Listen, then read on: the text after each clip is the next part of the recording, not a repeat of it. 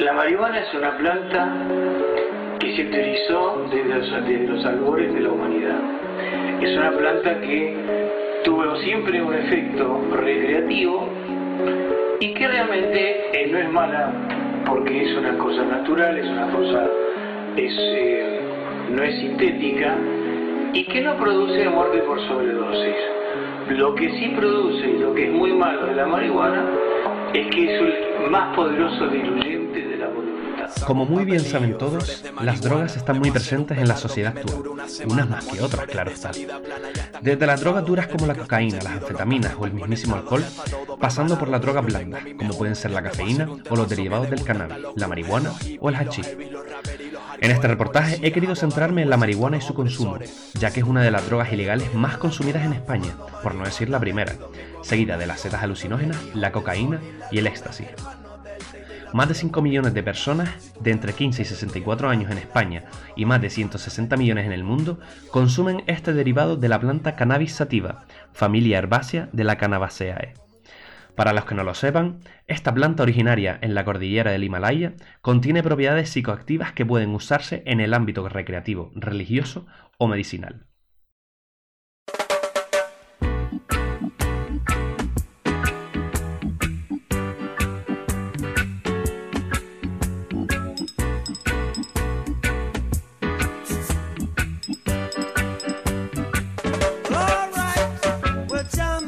Nos centraremos en el aspecto recreativo, ya que es el más demandado por los consumidores. Muchos de ellos son inexpertos en el tema y se introducen en el mundillo del cannabis gracias a los amigos que les rodean. Lo que no saben es lo que supone convertirse en consumidor de la marihuana, ya que este consumo puede ser puntual o permanente. Tampoco saben cuáles son los posibles efectos que pueden causarle. Bueno, sí que lo saben. Saben que cuando estás lo que llaman fumado, Vas a estar muy tranquilo, relajado, muy don't worry hippie y no vas a tener presiones de ningún tipo. Pero no todos son dragones y mariposas. Para ello, nos hemos puesto en contacto con el médico Antonio Suárez, quien ha trabajado en el Hospital Virgen de la Vega de Salamanca, así como en el Clínico Universitario. Como bien nos ha explicado y como cualquier droga que suele actuar sobre el pulmón, la marihuana puede actuar como algo que los médicos llaman un mecanismo endógeno inflamatorio, el cual daña los vasos sanguíneos y en su totalidad los pulmones, provocando una disminución de la suficiencia respiratoria y con ello la capacidad pulmonar. Seguramente este dato lo sepan muchos de los consumidores, debido a que es algo que aprendieron en el transcurso de su vida cuando les hablaban del tabaco sus padres, sus profesores o las simples cajetillas que se venden en los estancos con sus imágenes mete miedo. No fumes, el tabaco te daña los pulmones, fumar mata, este es el color de un pulmón sano y este el de una persona fumadora. Pero, ¿es esto todo lo que le sucede al cuerpo cuando fumamos marihuana? ¿Cabe la posibilidad de que el consumo diario afecte a algún otro organismo del cuerpo? Date cuenta que es una droga sobre todo que va a provocar mm, incluso más que trastorno pulmonar, en sobre todo trastorno mental.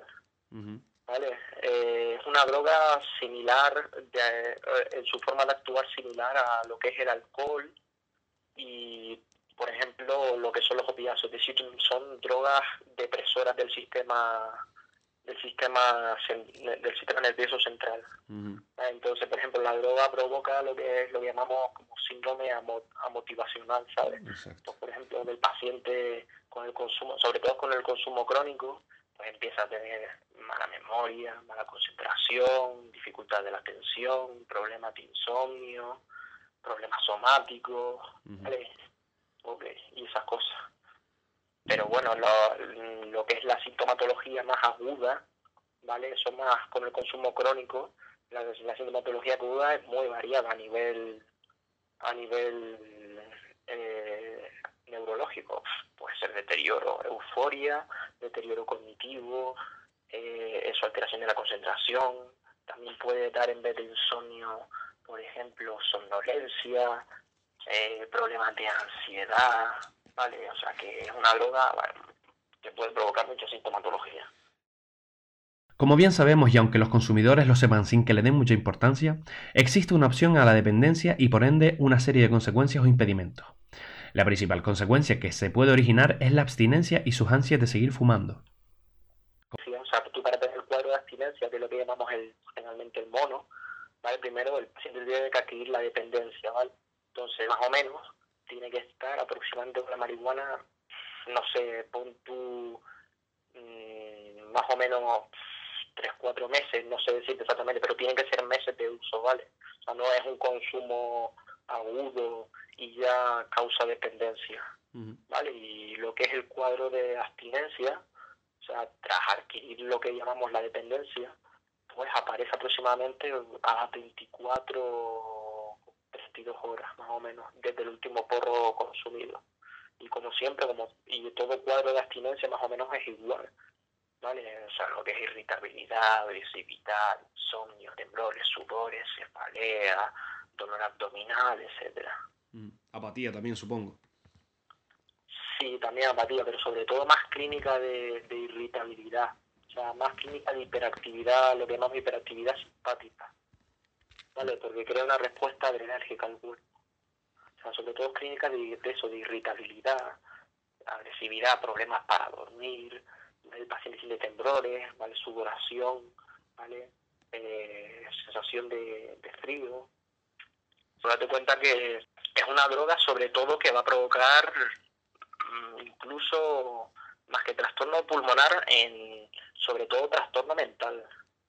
Vale eh, es una droga similar eh, en su forma de actuar similar a lo que es el alcohol y por ejemplo lo que son los opiáceos. Es decir son drogas depresoras del sistema del sistema del sistema nervioso central.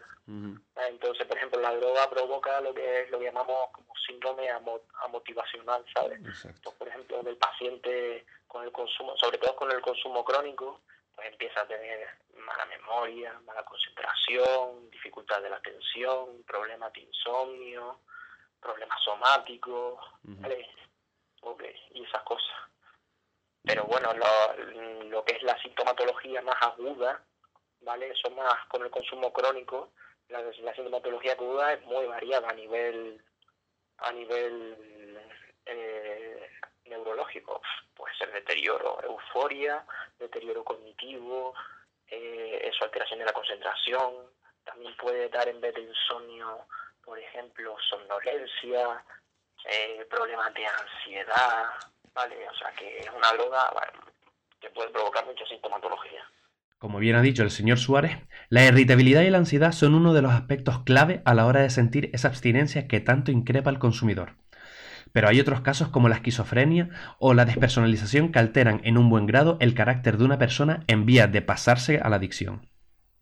Todos tienen una idea básica de lo que es la esquizofrenia, pero de la despersonalización me parece que no.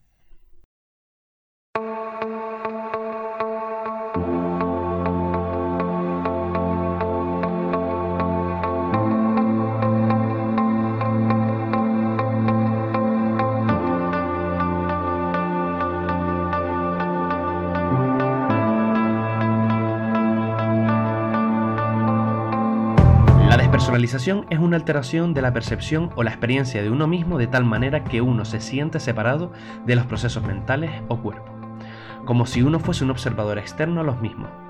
Los individuos que experimentan despersonalización se sienten separados tanto de su mundo como de su identidad y existencia física. A menudo la persona que ha experimentado la despersonalización afirma que la vida se siente como una película o que las cosas se sienten irreales o difusas y también se puede sentir falta de concentración o que cueste más esfuerzo del habitual concentrarse en algo. Además, el reconocimiento de sí mismo falla. La despersonalización puede resultar en niveles altos de ansiedad, los cuales pueden incrementar aún más estas percepciones. Se presenta en muchas ocasiones en el trastorno límite de la personalidad, determinándolo como un síntoma común en dicho trastorno. Es un caso complicado, ya que no es una enfermedad que se pueda apreciar desde fuera. Si no saben mucho de este tema, les recomiendo ver algún vídeo que otro sobre la gente que sufre de este trastorno para que lo entendáis mucho mejor. Pero bueno, cambiemos de tema. Uno de los puntos con los que se mete miedo a la sociedad es la famosa frase de la marihuana mata neuronas. Pero, ¿es esto cierto? Lo de que mata neuronas es una, expresión realmente lo que interviene es lo que llamamos yo creo que más bien en las conexiones intersinápticas de las neuronas. O sea, lo de no si destruye neuronas o no, no te lo sabría decir exactamente con seguridad. Estamos hablando más bien de, en vez de trastorno neurológico, algo físico, de trastorno o sea, psiquiátrico, ¿sabes? O sea, se engloban dentro de lo psiquiátrico. Entonces, por ejemplo, hay muchas enfermedades que ansiedad, como ansiedad, depresión, que son psiquiátricas, realmente no se sabe si realmente hay una lesión, una pérdida de neuronas. Lo que sí se sabe es que es una alteración, ¿vale? En, en lo que son, por ejemplo, en los neurotransmisores y en las conexiones intersinápticas.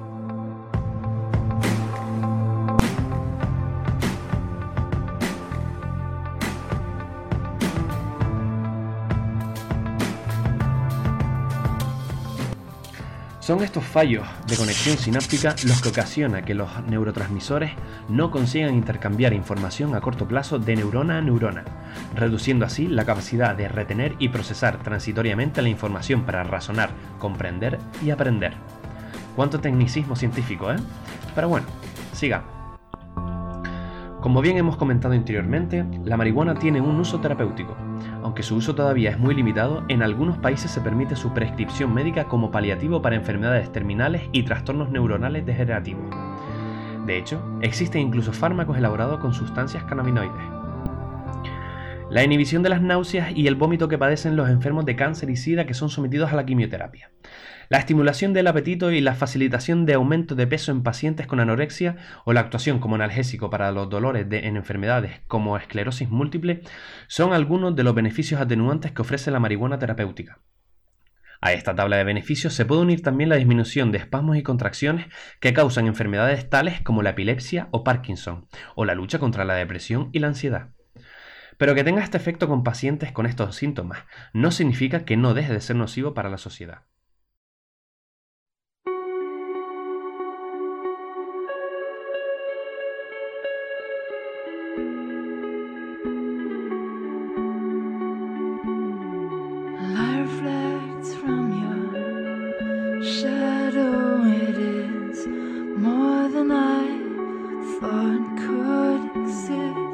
Último, y ya con esto concluimos con este reportaje, les dejo con un consejo que nos ofrece nuestro médico Antonio Suárez para todos aquellos que tengan algún amigo o amiga con este tipo de adicción. Incluso si ustedes mismos se ven vulnerables ante cualquier incomodidad de este tipo, sean listos y consecuentes de sus actos. No decaigan nunca. Esto no solo sirve para ellos, sino para todos nosotros. Lo que se le dice en general a, a paciente, sobre todo te estoy hablando de la experiencia de, de lo que es el servicio de dependencia del tabaco, lo principal lo que hace falta es motivación y ganas de dejarlo. Si tú no tienes motivación, ni te presentes. Porque lo fundamental es tomar la decisión personal de quiero dejarlo. O sea, no puedes obligar a la persona por mucho que quiera dejarlo, porque si no quiere, no lo va a dejar.